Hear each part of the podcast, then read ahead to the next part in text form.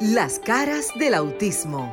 Auténticos, unidos, inigualables, sinceros, maravillosos y originales. Todas las facetas de un mundo diferente y especial en Las caras del autismo con Sofía La Chapelle por Sol, la más interactiva.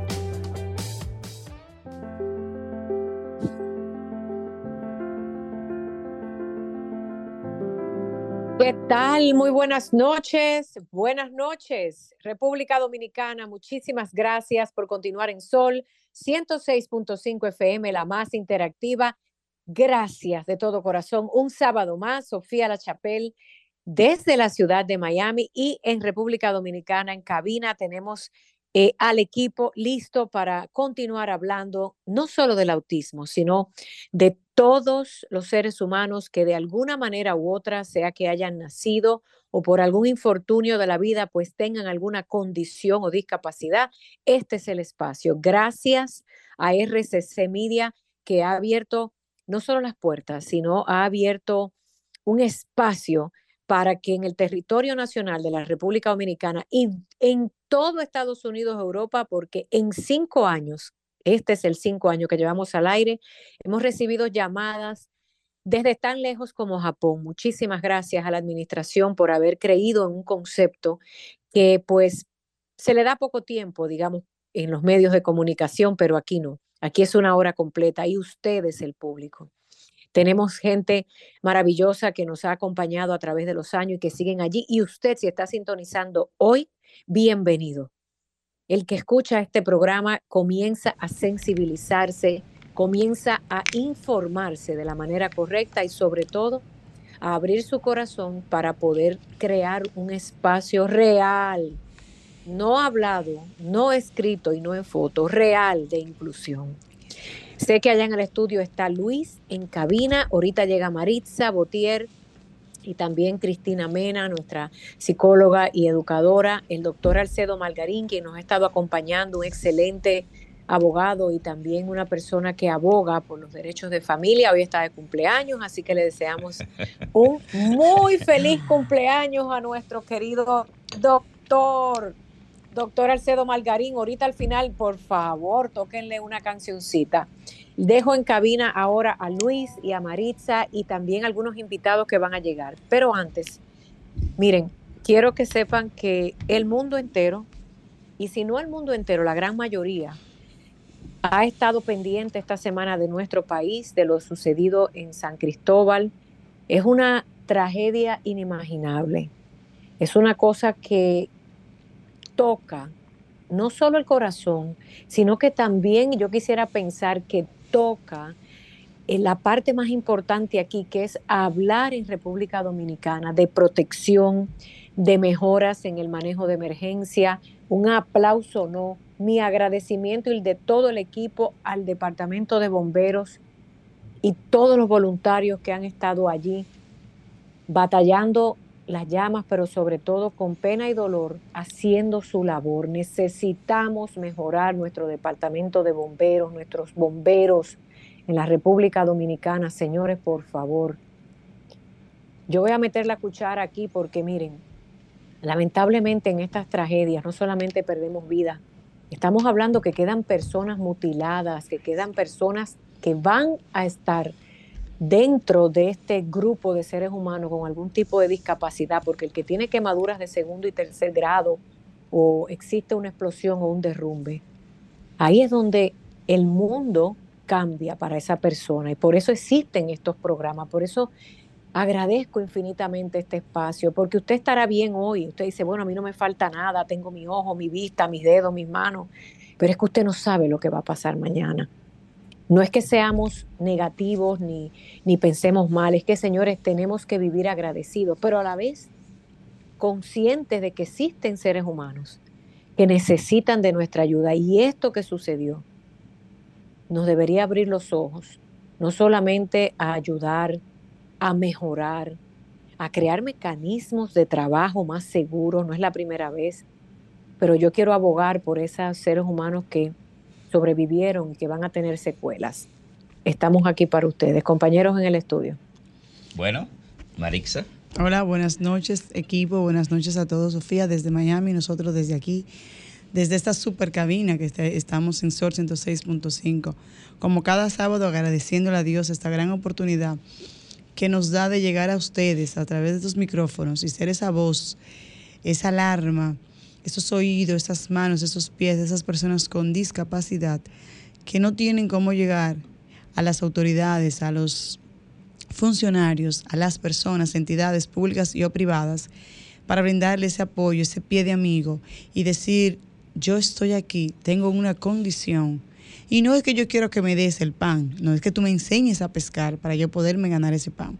Así que estamos aquí recordándoles que siempre, como cada sábado, presente aquí. Bueno, sí, estamos aquí, señores. Gracias por estar siempre en sintonía con nosotros en este programa Las Caras del Autismo que es la cara de otras discapacidades que no tienen voz y nosotros eh, a través de este espacio todos los sábados de 7 a 8 de la noche, hora de República Dominicana, eh, vinimos a esta cabina de sol, una cabina hoy y el pasado sábado un poco diferente, pero como quiera, una cabina llena de paz, llena de esperanza y amor para todo el sector de la discapacidad. Quiero también eh, unirme a las congratulaciones y a las felicitaciones que ya eh, Sofía había manifestado del doctor Alcedo Magarín, que está hoy de fiesta, de cumpleaños, y todo el equipo de este programa. Nos unimos a su Nos unimos festejo. A su festejo. Pero hoy vamos a estar hablando siempre de temas importantes, de temas que llevarán aliento a todas las familias dominicanas y no solamente a las familias del sector discapacidad.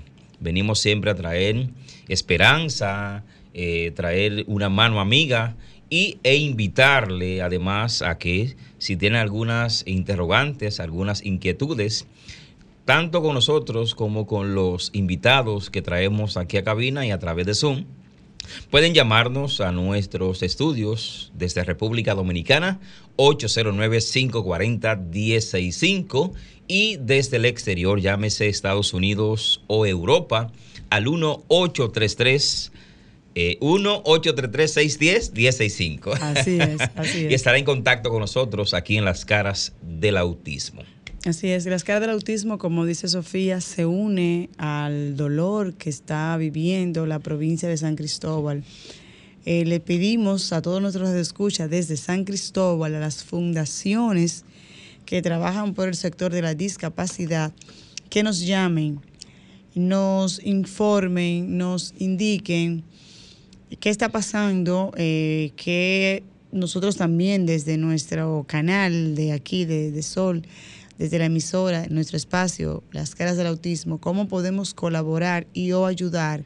Bien decía Sofía, en estos momentos, si es una discapacidad adquirida, a diferencia de cuando es cognitiva, que uno nace con ella, en este caso es una fuerza mayor que ha provocado o ha incidido en que las personas que gracias a Dios pueden sobrevivir, pudiesen sobrevivir a esta gran tragedia, que fue la semana pasada, el lunes, el lunes, de esta semana, el lunes de esta semana, nos tenemos una llamadita, Luis. De una vez, vamos arriba. Hola, buenas noches, ¿estás en la escala del autismo? Buenas tardes, ¿cómo le va? Ay, Ramón, qué bueno que tú nos llamas desde San Cristóbal. Ramón, cuéntanos, ¿cómo está la situación? ¿Cómo tú ves a las familias? Si ha podido ir al lugar. Si podido ir al lugar, exacto. Bueno, estos señores el que viene a ver esto aquí queda tremendamente impresionado porque esto parece como cuando dejan caer un misil en Ucrania. Esto parece una escena como sacada de una de estas noticias, pero que es real eso aquí. Imagínense, eh, una cuadra de dos kilómetros, de dos kilómetros, hubo devastación de, de edificios, de dos edificios, y bloques de, de 40 centímetros volaron a 50 metros, ya usted puede saber. Y, de, y doblado, doblado en verga, ya usted puede saber la magnitud de esto. Bueno, es lamentable. Entonces, entonces la ayuda están llegando a la gobernación, pero lo bueno sería que la ayuda llegara directamente a cada familia. Sí, pero... Seguimos hacia adelante y evitar que no vuelva a pasar esto. Y una sugerencia a todos los negocios, no importa el nivel, la categoría, las puertas de emergencia son obligatorias y la escalera, se pudieron salvar vidas, pero al no haber eso en la ferretería, eso provocó eh, una, tragedia mayor. Ramón, eh, el impacto fue en la ferretería, como dices. Eh, según las noticias, tengo entendido que también había una veterinaria. Ay, sí, la devastó como un 70% del edificio, la veterinaria. La veterinaria. ¿Y qué, otro, ¿Y qué otro tipo de negocio había? Eh, imagínense, como dos edificaciones dos edificaciones devastó. ¿Tú has tenido, o sea, tú has podido ir al hospital? ¿Has visto cómo han quedado las familias? Bueno, imagínese, todavía hay gente que no, gente que todavía no la ha encontrado, eso, quedó devastado. Entonces, el presidente ha, hecho una ayuda extraordinaria, los organismos, de diferentes instituciones han ayudado la, solidaridad del dominicano ha sido grandiosa. Han sobrado botellitas de agua. Eso es importante. Pero entonces lo que hay que que no se vuelva a esta situación, porque es algo gravísimo. Es algo impredecible, Ramón. Eso es. Eh, Ramón, nosotros quisiéramos que tú nos hicieras hacer contacto con fundaciones que trabajen con el sector de la discapacidad, para nosotros de esta manera poderle también servir de una mano amiga y aportar nuestro granito de arena como, eh, como programa a lo que ha sido esta tragedia. Porque esto es una tragedia. Apunte, mi número, 809. Ah, dame un segundito. Vamos. Lo voy a dar en el aire, pero espérate un segundito, déjame anotarlo. Decía Ramón algo muy importante y es que las ayudas han llegado a través de la gobernación. ¿Puede darme el teléfono, Ramón? Dime, Ramón, el teléfono, 809-203-7772. Ok. Sí. Eh, Sí. ¿Aló? Sí, díganos. Bueno, eh, esperen Dios que no se vuelva de esta situación, porque que, eh, hay como una, hay como un ambiente de, inseguridad, porque imagínense, eso, aparte del gas, hubo algo como más, más grave, porque fueron dos, dos explosiones gigantescas, condosas, que eso no fue nada más gano. Bueno, pero esperemos que las autoridades den... den con... Gracias, Ramón que las autoridades den... Sí, Ramón decía algo y es que yo entiendo que las ayudas deben llegar por algunas partes. Y si la gobernación es el gobierno municipal o el gobierno representado en la provincia, a través de la gobernación es que deben llegar las ayudas. Lo que deben llegar a los sectores que realmente lo necesiten. Y otra cosa, mm, es algo que debemos tomar eh, en cuenta y tomar consideraciones, pero es algo que no tenemos el control realmente lo que pasó allí. Ahora bien, vamos a esperar que las autoridades investiguen y que si hubo realmente una causa o algo que causó y que la mano del hombre pudo, pudo estar involucrada, que no vuelva a suceder. Pero vamos a esperar que las, autoridades sean las que determinen realmente qué pasó allí. Que den el diagnóstico real, exactamente. Volviendo al sector que nos ocupa a nosotros, que es la discapacidad, decía Sofía que producto ya de esta situación muchas personas han de quedar mutiladas, eh, faltándole a un, miembro de su cuerpo. Pero esto, ¿qué vamos a necesitar nosotros y qué solicitamos desde el programa? Apoyo psicológico, es apoyo para esa, a manejar esa inteligencia emocional que, va, que van a tener no solamente la persona que quede con la condición, sino también los, miembros de la familia, exactamente.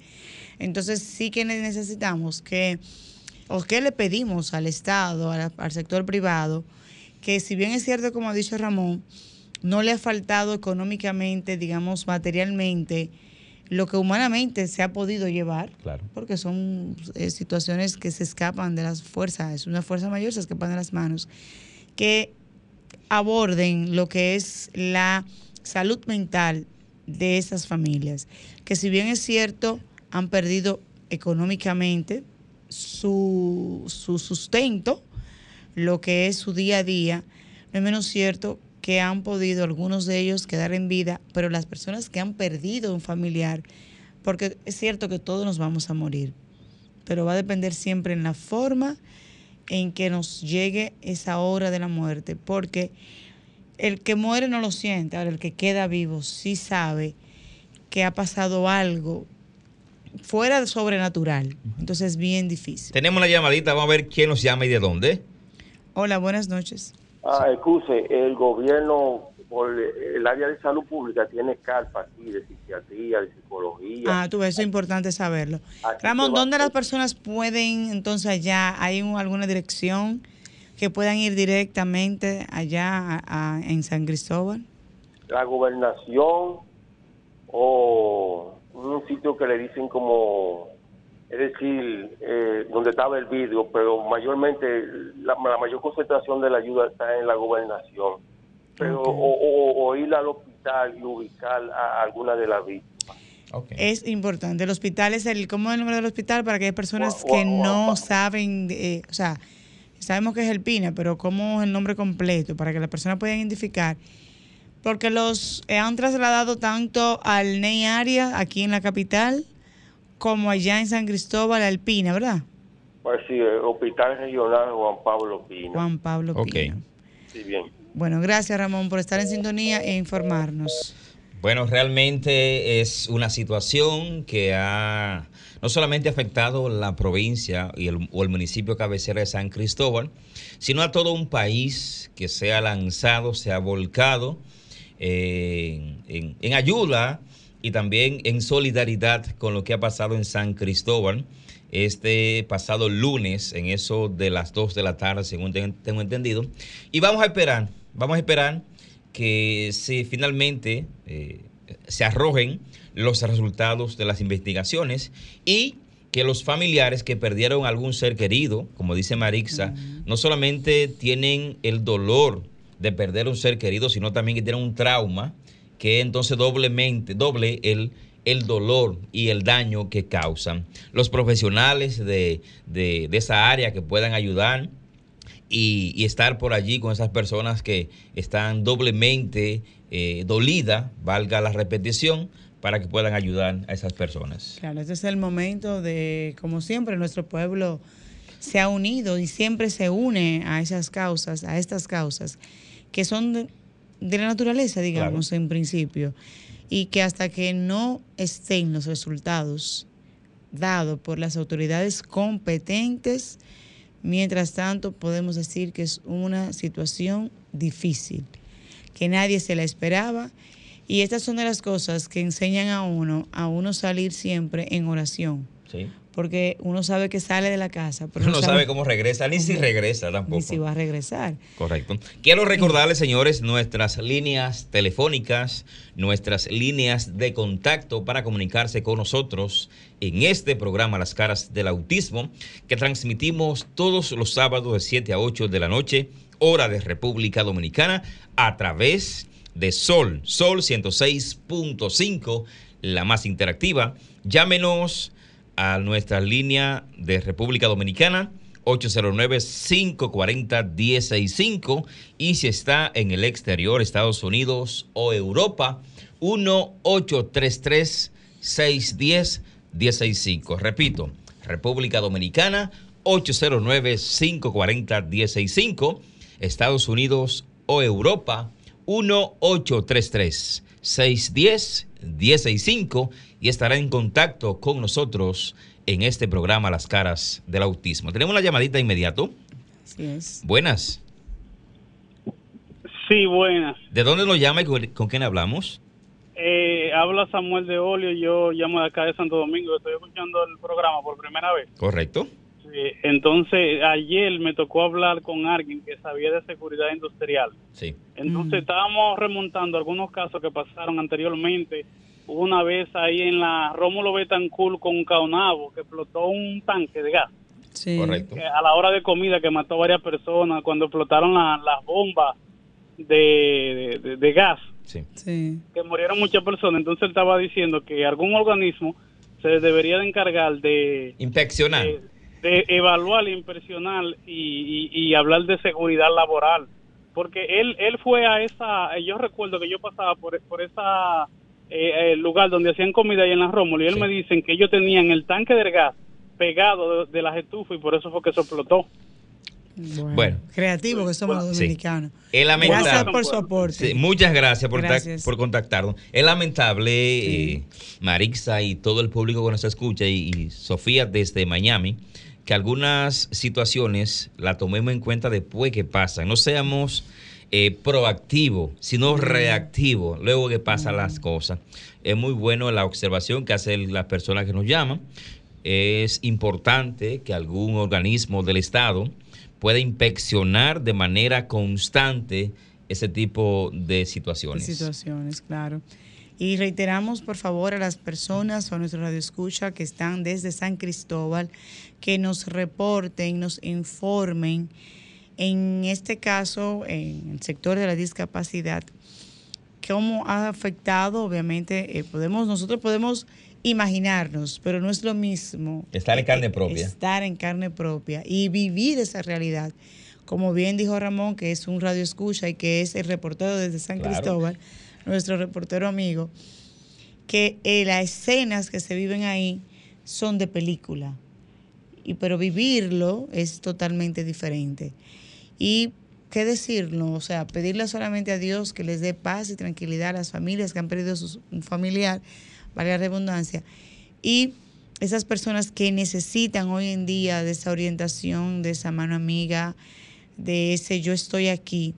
Señores, este es el momento, como dijo, hemos dicho en todo el, programa, en el transcurso del programa, de unirnos a esta causa que es necesaria. Queremos saber si eh, Sofía está por ahí en línea y puede eh, acompañarnos en este, estos comentarios que estamos haciendo sobre la explosión que sacudió San Cristóbal el pasado lunes de esta semana que casi casi concluye.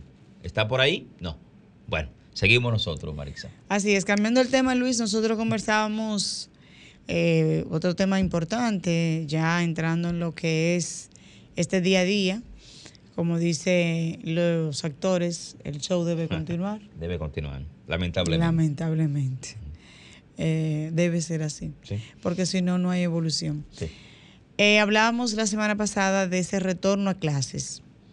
Volvemos a clase, el sector privado entra el lunes, el sector público entra ya en los próximos días de septiembre. Y decíamos, pedimos a, las personas que, a los padres, que van a, necesitan y van a vivir este, este momento de, del retorno a clase con nuestros hijos con condición, eh, qué sienten, que pedirle a ellos a viva voz que nos informen si ya están preparados para esta nueva batalla, que significa el retorno a clase, eh, si cómo les fue en las vacaciones a sus hijos, cómo pudieron y cómo se adaptaron, ¿verdad?, a lo que es ese cambio de, de clase, vacaciones. Y otro tema importante que vamos a hablar yo también más importante es sobre el decreto que salió calientito el día 15 sobre las personas que fueron favorecidas con la pensión solidaria. Sofía, ¿estás ahí? Claro que sí, estaba escuchando atentamente. Quiero felicitar a Ramón. Miren, parece increíble, pero hay que hacerlo porque ciudadanos como Ramón son personas que son los portavoces de sus comunidades gratis. Y eso es lo que se llama ser un ciudadano responsable y que se preocupa no solo por su comunidad, sino por su país. En Estados Unidos, ya que este programa se escucha en muchas partes de los Estados Unidos, eh, existen eh, lugares con un sistema que es apoyado por la policía, que se llama Crime Watch, unidades de vecinos de prevención del crimen o de seguridad. Incluso usted camina por algunos barrios, sea de gente pobre, rica, como usted quiera, no importa. Y hay letreros, como los letreros de Pare, que dice, esta vecindad es parte del programa de prevención del crimen. Porque los vecinos y quienes viven allí se convierten en portavoces para todo tipo de situaciones. Así que yo felicito a Ramón y sé que existen otras personas como la maestra que nos llaman. En la zona oriental. Ajá, o sea, existen personas y por eso es que un país, señores, también eh, eh, puede avanzar. Ahora, lamento decir que en muchas áreas nuestro país está desbalanceado. Mucha gente pendiente a mucha cosa banal, mucha música, mucho teteo, mucha mujer muy linda, mucho hombre muy guapo, mucho fitness, mucha bicicleta y lo demás queda allí. Existe un pequeño grupo, ojalá la balanza llegue a un 50% de ciudadanos como Ramón. El tema del regreso a clases. Quiero tocar un punto en Estados Unidos que también me gustaría ver que en algún momento en Latinoamérica y el Caribe, no solamente República Dominicana, las autoridades eh, tomen cartas en el asunto. Miren, es lamentable, pero hay que hacerlo. En Estados Unidos ustedes saben que existen muchos tiroteos en las escuelas que han creado mucho dolor y muchas muertes. Pues Sofía, este y perdón que te interrumpa, eh, pensando a sí mismo, eh, cuando tú dices mucho tiroteo, esos niños también que sobreviven al mismo quedan con una condición, ¿verdad? un trauma. Un trauma. son traumas, son traumas. Claro que sí, quedan algunos con, con, ataques de pánico, ansiedad. Alguna condición eh, físico-motora, pudiera quedar algunos.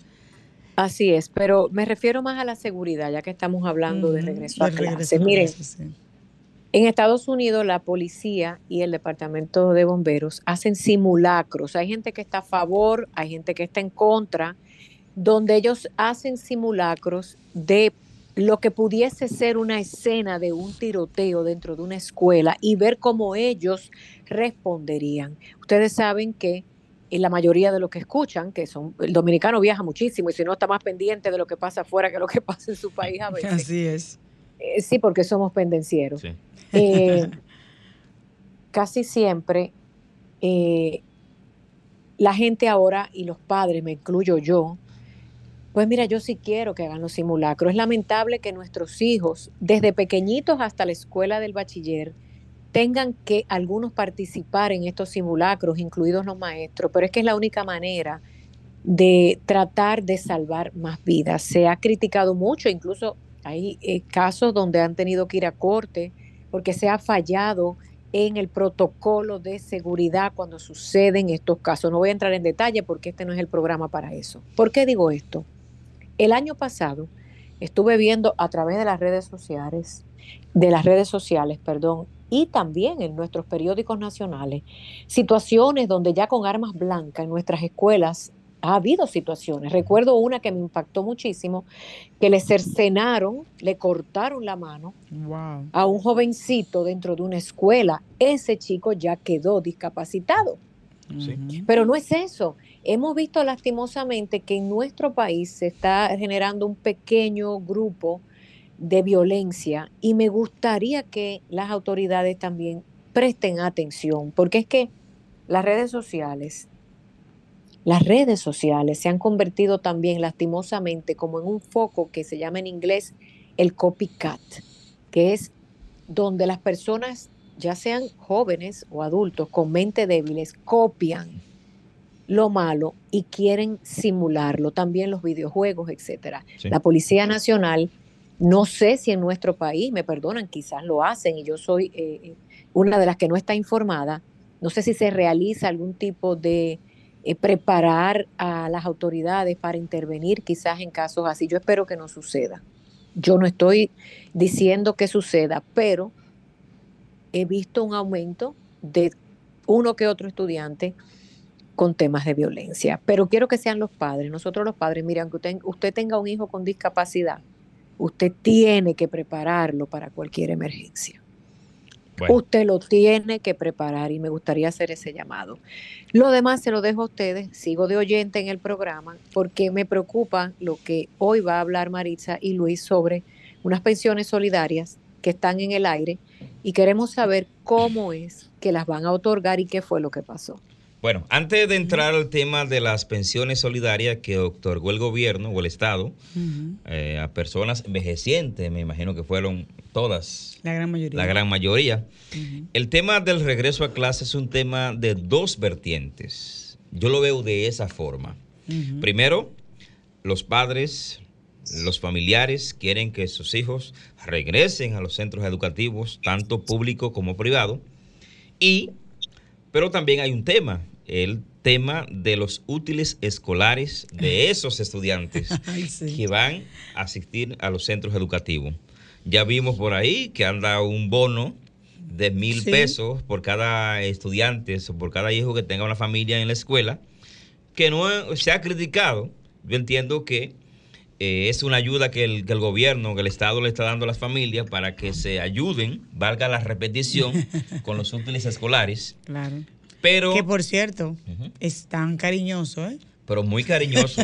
Déjame decirte, yo tengo tres hijos en la escuela pública porque no tengo los recursos para un, un colegio.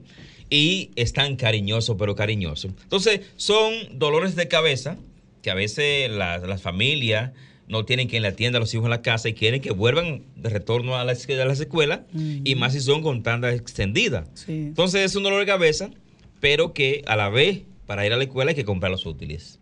¿Qué tiene que decirme Marixa?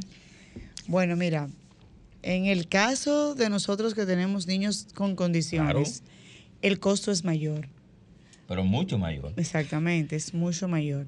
Si bien es cierto que ese bono es bueno, porque tú- como dirían la gente en algo popular, para nada peor es nada. Para Sí. no tener peor es nada, que no te den nada, ¿verdad? No, no, yo entiendo que es una, una gran ayuda, independientemente de la cantidad.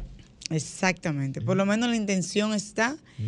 Y el bono, como bien te lo dice, el bono de retorno a clase, de regreso a clase, es una asistencia, es una ayuda que el gobierno le está dando a las familias con niños que estén en las escuelas. Que bueno, es valioso y es aplaudible inclusive. Ahora bien, el llamado aquí es para que eh, la el Ministerio de Educación les preste atención, porque no puede ser posible que cada año exista una nueva regulación en torno a los libros. Yo recuerdo que cuando yo estudiaba, yo utilizaba los libros de mi hermana. Claro. Ahora no. Ahora hay, ahora es como, quítate tú para ponerme yo, me toca a mí, me toca, te toca a ti ahora, en el tema de los libros. Entonces, no hay mil pesos que valgan esa ayuda, señores. No es que no es que nos estemos quejando, no, es que estemos concientizándonos de que si tú me vas a dar mil pesos, también tu Estado colabora e interviene para qué? Para que la educación sea algo continuo. Tú me puedes actualizar el libro, cierto, sí.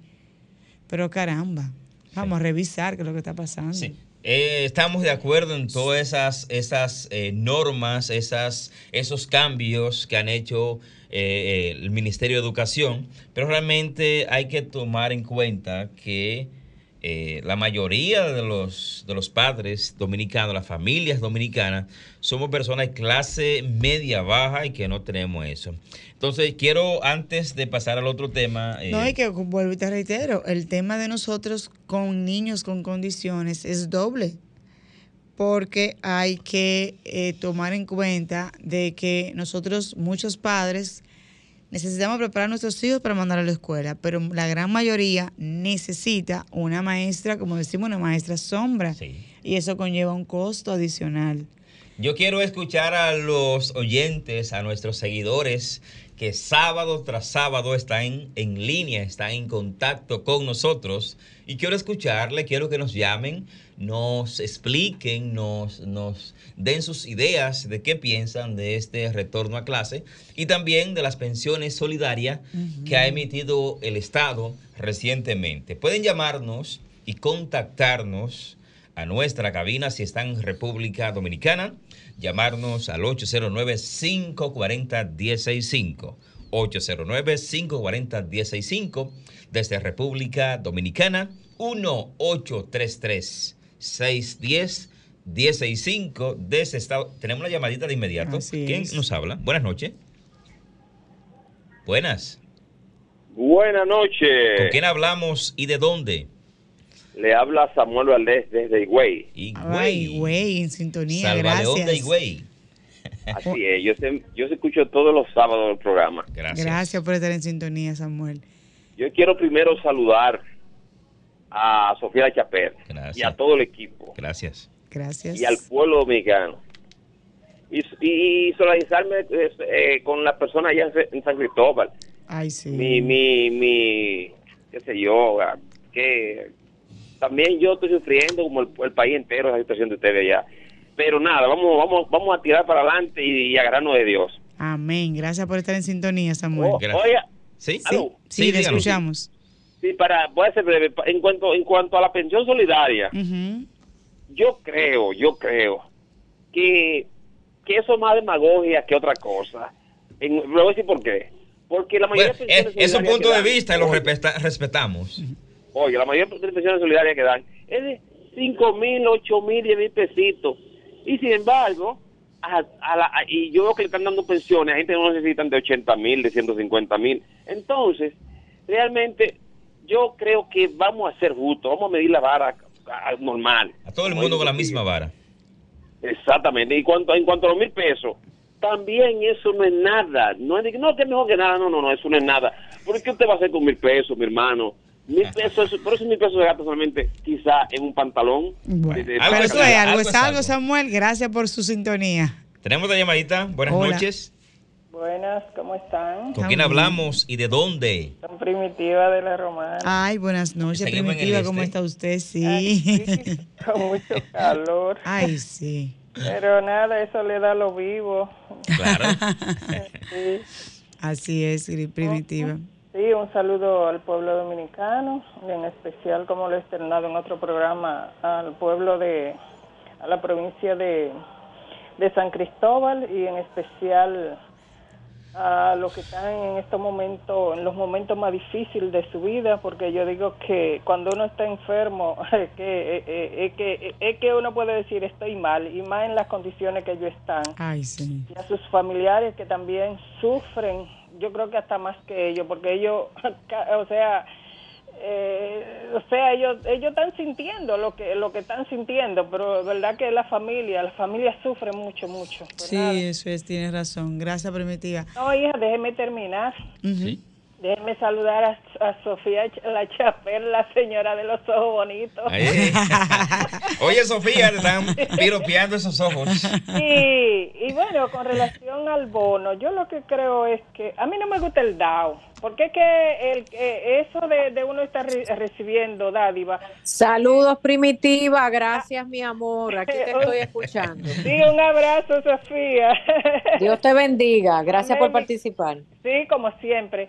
Bueno, pues me gusta mejor que se le facilite, se le faciliten las cosas a, a la- a las personas, con- que ellos mismos puedan adquirirlas por, Que por se, que se le enseña a pescar, Sí. Primitiva. Que no se le dé el pescado, sino Sí, que sí, toma la sí. tarraya o el anzuelo y pesca. Sí, porque es que se, el que da se cansa de dar y nunca y, y- y nunca va a alcanzar para dar. Es mejor crear los medios para que la gente trabaje y que también aquí los políticos, todos, todos, todos, eh, no, no, no, la voluntad política de hacer que los libreros, eh, lo- los dueños del libro bajen los libros. Ay, sí. Bueno. Gracias, muchas gracias. Muchas gracias por su aporte. Buenas noches, estás en las caras del autismo. Sí, mira, eh, habla Samuel de Olio de nuevo. Ok. Yo siempre me he preguntado, ¿cuál es la mafia que hay detrás de la, de la educación? Cada vez, o sea, todos los años, yo- cuando yo estudié en los 90 y, y tú recibías los libros de tu primito, es pero así. luego se, se, se- hubo una mafia con esa editora. Yo he trabajado en editora. Antes de la pandemia, imprimir libros sal- le salía a ellos 80, 90, 100 pesos. ¿Tú sabes cómo lo vendían? 1100, 1200, 900, 800 pesos. Entonces, ni siquiera la Cámara de Diputados, porque ellos se han, se han, han hablado sobre eso, ha podido con esa mafia. Hay que, hay que, nosotros como sociedad tenemos que combatir eso, porque no puede ser que eso, esa editora y esa persona que venden útiles escolares acaben con uno de que una macota casi 150 pesos. Eso es verdad. Bueno, muy, llamado. muy bueno, muy buen el aporte de, de ese de Samuel. Y fíjese, señores, que para nosotros las familias con niños con condiciones el costo se incrementa porque es que tenemos que pagar el doble. Tenemos a otra las llamadita. acciones. Buenas. Aló. Sí. Señores, algo crucial, algo muy importante de esta gran tragedia que, que, que yo aprendí que se trae, que, que- esto sirva para cualquier establecimiento local, no importa. Las salidas de emergencia son obligatorias, una buena escalera de, de escape de emergencia es obligatoria. Los dueños que dejen esa desconfianza, que pongan un seguridad en la parte de atrás, cámara, pero las salidas de emergencia y la escalera de emergencia que sean cómodas, amplias, son obligatorias porque se pudieron haber salvado vidas y, hubiese, y la ferretería hubiese tenido esas dos cosas. Gracias. Gracias a ti. Esas sigue son- Ramón son- haciendo, haciendo aporte. Son- Exacto, haciendo aporte a lo que pueden ser las prevenciones y que en un futuro ya se deben tomar en cuenta para los fines. Eh, nada, Luis, retornar que estamos en el 809-540-165, recordarles. Vamos a hablar de lo que es esa pensión solidaria que salió el decreto, eh, como diría Magarín, el decreto 368-23, ¿verdad? Sí. Como le gusta dar sus números. Ese decreto es reciente. Paso a explicar brevemente en qué consiste una pensión solidaria, porque el chat, mm, eh, o sea, el chat de todo lo del grupo, a raíz de esa, de esa pensión, eh, ha estado en constante pregunta. Miren, existe lo que es la pensión solidaria, que es la que el gobierno está otorgando, a- está otorgando a través de la seguridad social. La ley 8701 prevé lo que es el régimen subsidiado. A través de este régimen, entonces, ¿qué se debe hacer o qué te dice la seguridad social? Que se deben destinar unos fondos para poder apoyar en un momento dado a estas personas que de una manera u otra, en el caso nuestro que es el sector de la discapacidad o envejeciente, no van a poder estar en lo que es en lo que llamamos la cotización mensual de esa de ese salario que se recibe por tu estar activo. La edad productiva. Exactamente, en lo que es tu edad productiva.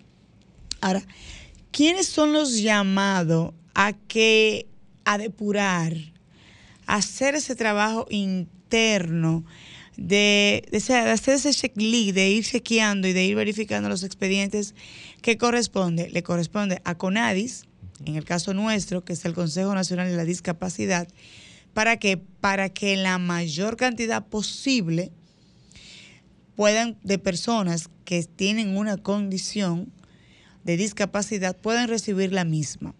De igual manera, CONAPE, que es el Consejo Nacional de Envejecientes, en este caso, yo hice mi tarea de revisar lo que es la 1977 pensiones que el gobierno, a través del Poder Ejecutivo y a través de lo que es el Consejo Nacional de la Tesorería, de todo lo que tiene que ver con esa interinstitucionalidad, que son eh, CONADIS, para el caso nuestro, CONAPE, para el caso que tiene que ver con envejecientes, pensión, el Ministerio de Pensión, el Ministerio de Trabajo, porque es que te va a velar y te va a decir, mira, esa persona está o no en, edad activa para seguir laborando o no.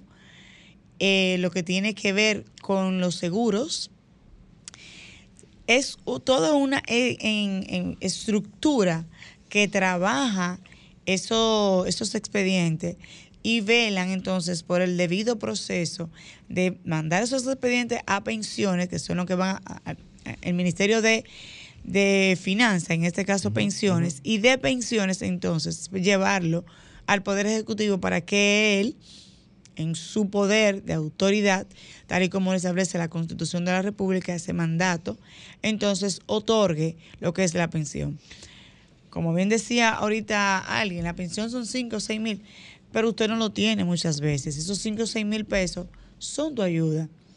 ¿Cuál es la diferencia de esta pensión? Y aquí viene la importancia, señores, de que nosotros como ciudadanos cumplamos con los requisitos, porque muchas veces culpamos a la institución que nos ocupa, para este caso Conadis. Ah, Conadis no hizo la gestión de mandar mi expediente, pero nosotros como personas que queremos y estamos en estado de necesidad, también tenemos que darles a Conadi las herramientas para que ellos cumplan con su rol. O sea, esto es de parte y parte. Yo tengo que llevar mi expediente, entiéndase, mi certificado de que yo tengo una condición para que Conadis entonces me emita el certificado de discapacidad.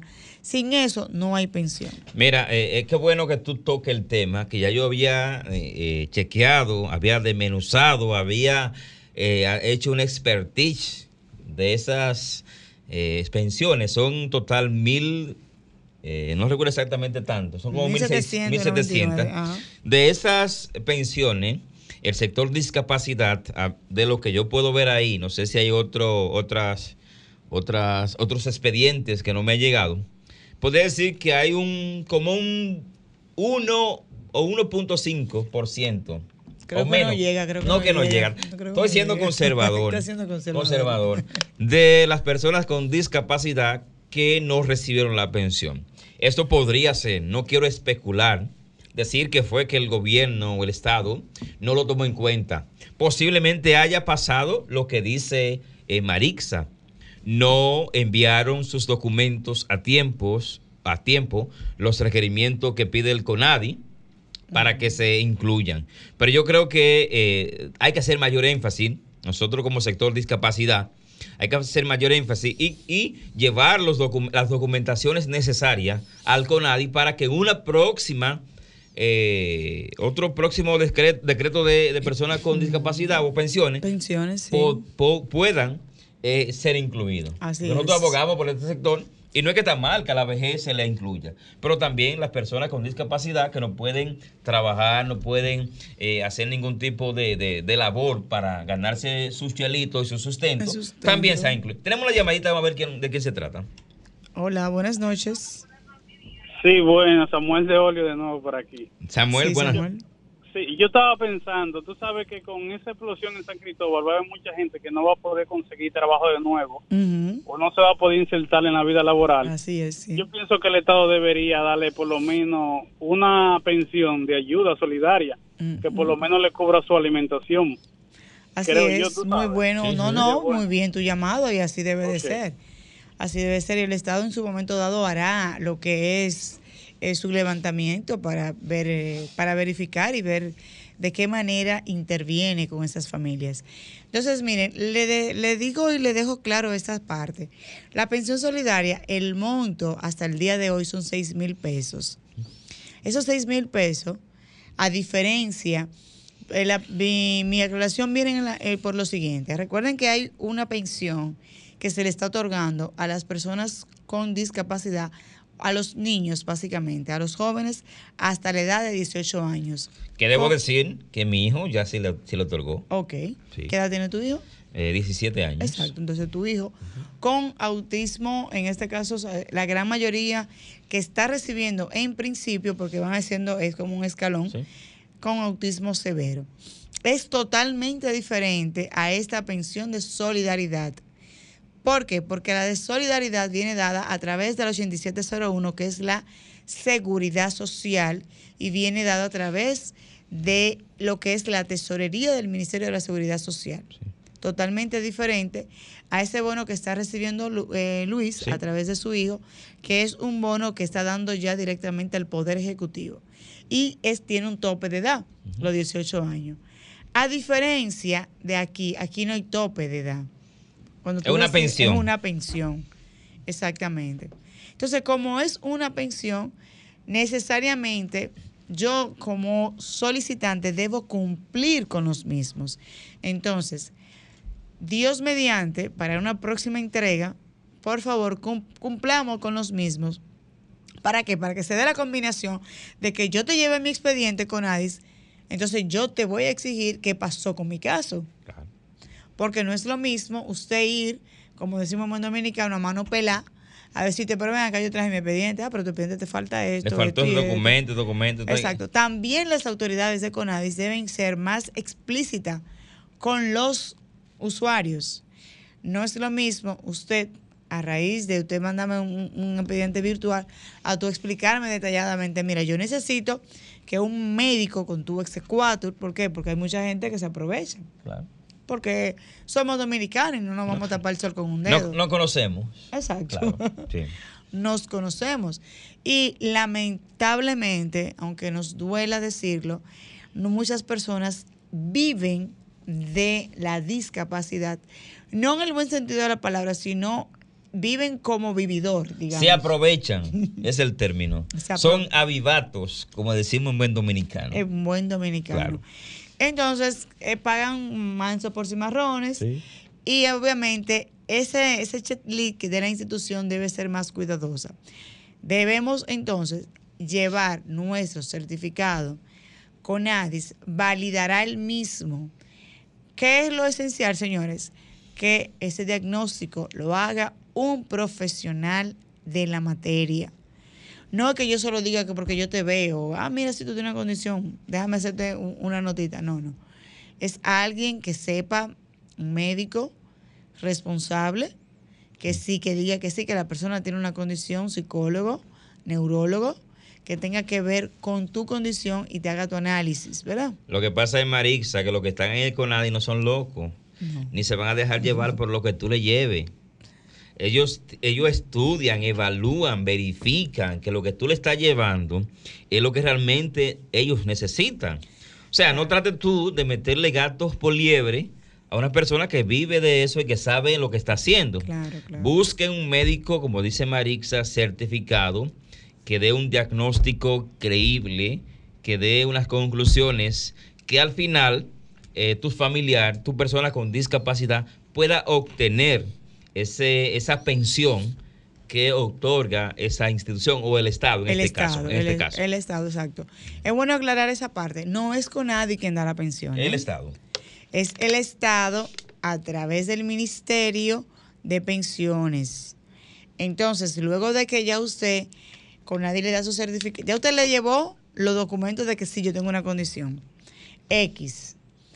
Yo tengo entonces, con nadie me da mi certificado de discapacidad se hace la debida, la debida evaluación, certificado de nacimiento si son menores de edad, acta de nacimiento si son mayores, eh, eh, cédula, copia de la cédula si son mayores de edad. ¿Qué va a pasar ahora? Se va a verificar que usted realmente no esté recibiendo ninguna asistencia, ninguna ayuda a través del SIUBEN. El SIUBEN que es el Sistema Único de Beneficiario. Luego que el SIUBEN lo depura, manda el expediente, entonces a, a lo que es pensión, pensiones. Pensiones se encargará de terminar de hacer ese listado, de decir sí, no, no, sí, pasa o no pasa. Y luego entonces, como ese colador, lo manda al Poder Ejecutivo para que éste premie o no estas personas. En el caso de este decreto, han sido 22 personas que fueron beneficiadas en el caso del sector de la discapacidad. ¿Es poco? Sí. sí muy poco. Entonces, vuelvo y le reitero, la responsabilidad no es solamente de CONADIS. La responsabilidad en principio es nuestra. Luego que yo cumpla con mis requerimientos, entonces yo le exijo a CONADIS, oye CONADIS, ¿qué pasó con mi caso? Yo te deposité. Porque CONADIS es el órgano eh, veedor y rector. Que depura, me imagino. Exacto. Claro, sí, que depura si cumple con las condiciones o no eh, para eh, ofrecerle o u otorgarle la pensión a las personas con discapacidad. Exacto, porque ya con nadie lo que hace es que te depure el expediente, te lo manda a la institución correspondiente y esta se encarga de mandarla al Poder Ejecutivo. Bueno, casi casi cerrando, tomando una llamadita. Buenas noches, ¿con quién hablamos y de dónde? Aló, buenas noches. Baje el volumen, por favor. Yo quisiera una, hacerle una pregunta a ustedes. Sí. Eh, en ese renglón, la gente que son amáticos, que tienen problemas de salud respiratoria, eh, pueden ca- clasificar para ese programa. Gracias. Gracias a usted por llamarnos. Marixa. En el caso de, de Conadis, eh, el, as- el asma no es una condición Una discapacidad. de una discapacidad, no es una condición de salud. En este caso, usted tendría que verificar primero si usted en algún momento estuvo cotizando en la seguridad social y ver entonces qué tipo de pensión le correspondería, porque la pensión solidaria está enfocada a tres renglones. Madres solteras, que se, se transmiten, o sea, se deben hacer a través del Ministerio de la Mujer, personas con discapacidad, a través del Consejo Nacional de la Discapacidad, se solicitan, y personas envejecientes adulto mayor que sobrepasen los 75 años en adelante, que ya no estén en actividad laboral, y se hace a través de CONAPE. En el caso suyo, que usted tiene ya una enfermedad eh, de salud, porque es asmático, tendría usted entonces que verificar si en algún momento usted cotizó, entonces solicitar la seguridad social lo que es su pensión Ya no como dis- persona con discapacidad, No. sino como, como ex empleado. del sector. Exactamente, y hacer el debido proceso a través de lo que es eh, eh, la tesorería de la seguridad social. Bueno, Yo creo al que final ya. nos vamos. Claro, ya nos Oh. vamos. Oh. Bueno, señores, e invitarle para que el próximo sábado a las 7 de la noche estén en sintonía con nosotros en este programa Las Caras del Autismo, donde traemos siempre eh, informaciones eh, fresquecitas, fresquecitas confiables y que le servirían de mucho para todo el sector de la discapacidad. Así es, nos vemos Dios mediante el próximo sábado. Recordar nuestra solidaridad y ocuparnos y preocuparnos por lo que son las prevenciones. No solamente ahora San Cristóbal no necesita, sino como decía Ramón, ocuparnos y preocuparnos por lo que es ahora el qué va a ser de las personas que pudieran quedar afectadas con discapacidad o no, porque también está la salud mental que está dentro de lo que son la el enfoque de la discapacidad. Nos vemos Dios mediante el próximo sábado en otra entrega más de aquí de su programa Las caras del autismo. Buenas noches. Sol 106.5, la más interactiva. Una emisora RCC Miria.